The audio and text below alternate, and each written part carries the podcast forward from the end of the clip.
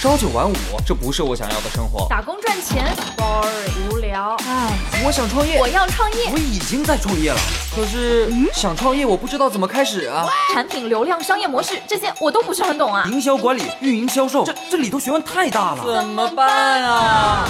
想创业不懂项目挑选，想经商不知商业技巧。乐客独角兽创业导师崔磊，商业小纸条苏南为您一一解答，一一解答。欢迎进入今天的创业找崔磊。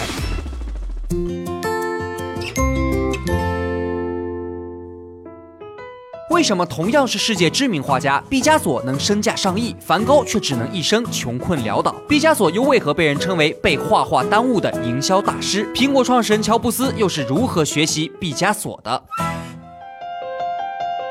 有请崔磊，有请崔磊。我们来聊聊世界知名的大画家毕加索和梵高。这两个人虽然知名度都很高啊，但是却有着截然不同的一生。我们来看看梵高的一生啊。梵高二十七岁开始画画，三十七岁开枪自杀。短短十年的创作生涯，他创作了超过两千幅作品，然而只卖出去了一幅。据说呢，还是他弟弟帮忙卖掉的。相反，你看毕加索啊，十五岁学画，九十一岁去世，一生留下的作品三万七千多件。活着的时候就是世界画家当中的首富，生前积累的财富高达数十亿美元。他的一生辉煌无比。死后呢，在全世界前十名最高拍卖价的画作当中，毕加索的作品占了四幅。我不知道大家更喜欢哪一个画家啊？但是我相信绝大多数、绝大多数的人应该都比较希望过毕加索这样的人生吧？那为什么两位大画家的人生境遇竟然会差距这么大呢？下面我们来具体说一说啊。我们先看梵高，他过的完全是被动的人生。怎么说呢？梵高生前就没啥名气，死后原本也可能是默默消失。为什么后来梵高能够名声大噪呢？被后人知道了呢？据说啊，是因为梵高的弟媳妇儿当年发现了梵高写给她丈夫。也就是梵高弟的信，所以邀请了媒体来传播信里边提到的很多关于梵高生前的故事。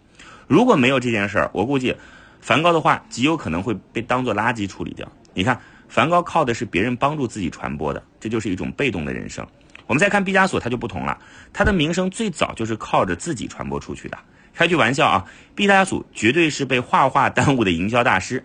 毕加索是个西班牙人，但是当时世界的艺术中心在巴黎，所以他去了巴黎。但是刚到巴黎闯荡的时候，他没有一丁点名气，所以一幅画也卖不出去。毕加索这个人呢，他绝对不是一个被动等待机会的人，那他会给自己去寻找很多机会。他想到一个妙招来去进行突围，怎么做呢？他雇了几个大学生，每天到巴黎的画店转来转去，离开画店前故意问老板：“哎，你们这儿有毕加索的画卖吗？”大画家毕加索的画都没有，你知道在哪儿买得到吗？问了多了以后呢，画店老板就想，哎，这毕加索谁啊，这么有名？哎，我得进些货来卖卖。等吊足了大家的胃口，毕加索再带着他的画闪亮登场，画店的老板争相抢购，毕加索再趁机提价，把自己的画卖个好价钱。你看，这不就是饥饿营销吗？人家毕加索早就已经用的炉火纯青了。我们再来看看毕加索是怎么扩展人脉的啊？打入到巴黎的上流社会，毕加索这个人啊，不善言辞，再加上自己是个外籍艺术家，没啥人脉。所以呢，社交是个难题，怎么办呢？哎，他利用自己的专业优势，也就是画画，来跟其他人差异化竞争。他通过帮助那些画商和收藏家画肖像，从而结交了很多行业内的朋友，还跨界参与什么芭蕾舞剧的布景啊，还有服装设计啊，结交了那些喜爱芭蕾舞剧的富商名流。另外呢，他还在瓷器上作画，为葡萄酒设计商标，把自己的名气和大量的时尚元素结合起来，这让全巴黎的上流社会人士都认识了他。你看。当时的毕加索不只是个画家，而是把自己打造成那个时代的超级巨星，所以当时很多人都在疯狂的抢购毕加索的作品。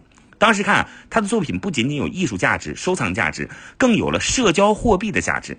拥有他的作品成了一种身份的象征，一种上流社会的标志。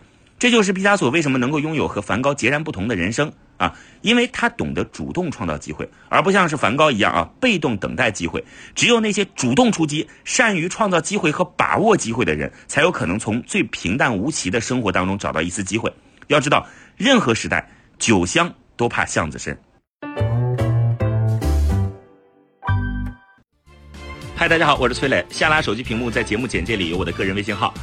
朋友圈我会分享创业思考、商业观察，以及和支付宝、抖音等巨头合作的创业好项目，欢迎您来交流。我们的创业平台乐客独角兽已经汇聚了三万多名各行各业的创业者，欢迎您来寻找资源。有请商业小纸条，请商业崔老师谈到了毕加索和梵高截然不同的人生境遇，听完之后让人感慨唏嘘。实际上呢，毕加索还不只是一位营销大师，在创新方面同样有自己独到的见解。我们熟悉的创新天才，也就是苹果创始人乔布斯，据说就把毕加索当做他的精神导师。那么，毕加索在创新方面有些什么经验呢？来看一下，毕加索有一幅画叫《阿尔及尔的女人》。二零一五年呢，在美国纽约的佳士得拍卖会上，以将近一点八亿美元的天价被卖出啊！一点八亿美元啊，当时创下了拍卖史上的新纪录。如果你以为这幅画是毕加索这辈子最有才气的创新之作，所以才卖那么贵，那您就错了。实际上呢，这幅伟大的作品是毕加索抄人家的，没听错。抄袭的抄，事情是这样的啊，毕加索他一直对于同时代的一位浪漫主义画家作品十分着迷，每个月呢都会固定去巴黎的卢浮宫博物馆好几次啊，就为了反复欣赏这位画家的一幅画。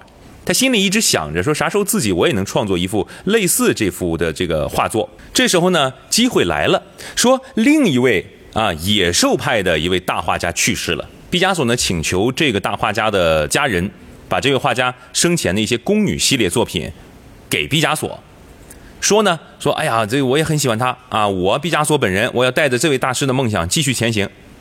哎，在之后，毕加索就用自己最擅长的抽象画来重新展现这个去世的呃这位野兽派画家他画中所画过的宫女，然后呢又灵光乍现，采用之前那位浪漫主义大画家的构图的设计，最后才形成了自己的这幅画。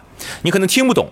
啊，就毕加索呢，本来喜欢 A 画家，对吧？这个时候呢，B 画家去世，然后毕加索说：“我喜欢 B 画家的作品。”于是呢，他用 B 画家作品当中的素材，然后套用了 A 画家作品的那种构图形式，创作了自己的一个新的作品啊，能听明白吗？啊，有点复杂啊，你尝试理解一下哈。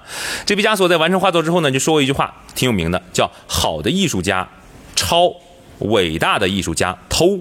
啊，这是毕加索他自己本人承认的很重要的创作理念啊，听上去有点不耻，说啊怎么玩这不是原创吗？啊，怎么抄啊？抄袭这什么意思啊？很下作，很无耻。那接下来我们再看看乔布斯又是怎么样把毕加索的这个一些理念运用到苹果的产品设计当中。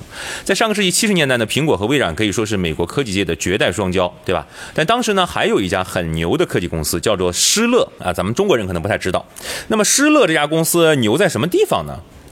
我来说一下，你马上能理解到，施乐发明了我们现在所用到的打印机、复印机。哎，你现在哦，施乐就它，对吧？啊，还不止这些，施乐公司是最早发明鼠标和个人电脑图形界面的公司。啥意思啊？就是你现在点点一个鼠标啊，点一个图形，这个程序开始运行了。这事儿啊，是施乐先搞出来的。哎，当时施乐搞出来之后，一个偶然机会，乔布斯带着团队去拜访施乐这家公司，然后看到了这个施乐这套技术啊，当场震惊了。为啥呢？因为当时的电脑是通行的，是类似于 DOS 这个系统啊，DOS 可能不知道，就是说你现在说我我想打开一个电脑里的程序，我要先咔噼里啪啦一顿敲键盘，输入一串代码，然后电脑解读了这一串英文字符，嘣儿啊，把这个程序打开。你理解我意思吗？理解我说这个意思吗？当时是通行这个的，而施乐发明出的是一个鼠标，一点一个图形啊，这个程序就运行了，这多了不起呀！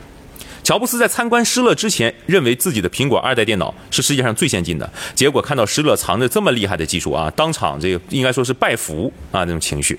回到苹果之后呢，乔布斯就意识到说鼠标和图形的界面，说这才是电脑的未来呀，所以他立马决定啊。大胆抄袭施乐的技术，还从这个施乐公司挖走了十五位技术精英，最后开发出了苹果自己的 Mac 电脑。哼，后来比较戏剧性的是，这个另一位电脑大拿比尔盖茨又跟呃这个苹果合作当中，发现了，哎，这苹果这这这这套玩意儿挺好哈，点点图形这个啊鼠标就这个一点图形这个系统就运行了，这这挺厉害。然后比尔盖茨挥起袖子，大喊一声抄。啊，又抄把抄抄到微软那儿去了，啊，知道这事儿以后，乔布斯大发雷霆啊，就骂比尔盖茨说你无耻，你抄袭我们苹果的产品。哎，这比尔盖茨也不是吃素的啊，立刻回怼说，哎，老乔啊啊，咱俩呢这半斤八两啊，你也没多高尚啊，咱们都抄失乐的啊。哎，他这话一撂出来，乔布斯也没话说了。就这样，这个比尔盖茨和乔布斯两个人的关系也挺恶化啊。苹果和微软结下了据说长达几十年的这个恩怨。所以你看，创新是什么啊？啊，创新是什么？咱不给创新列一个明确的定义，咱们就单就咱们在讲的这个事儿来说，看上去它就是旧有元素的重新组合，再加上优化。啊，咱不评价毕加索和乔布斯以及比尔盖茨的行为是否道德洁白无瑕，是否足够高尚，但是咱们必须承认的是，正因为他们的呃这样处理的方式，才诞生了呃伟大的商业的模式，或者说是商业的产品。我曾经呢跟很多创业者沟通过，发现创业者最大的痛点就是缺少资源、缺少链接。于是呢，我们创立了创业者社群“乐客独角兽”，现在啊已经有三万多人了。有人在这找到了创业机会，找到了客户、渠道商、投资人。下拉手机屏幕，在节目简介里边有我的个人微信号，我在社群等你。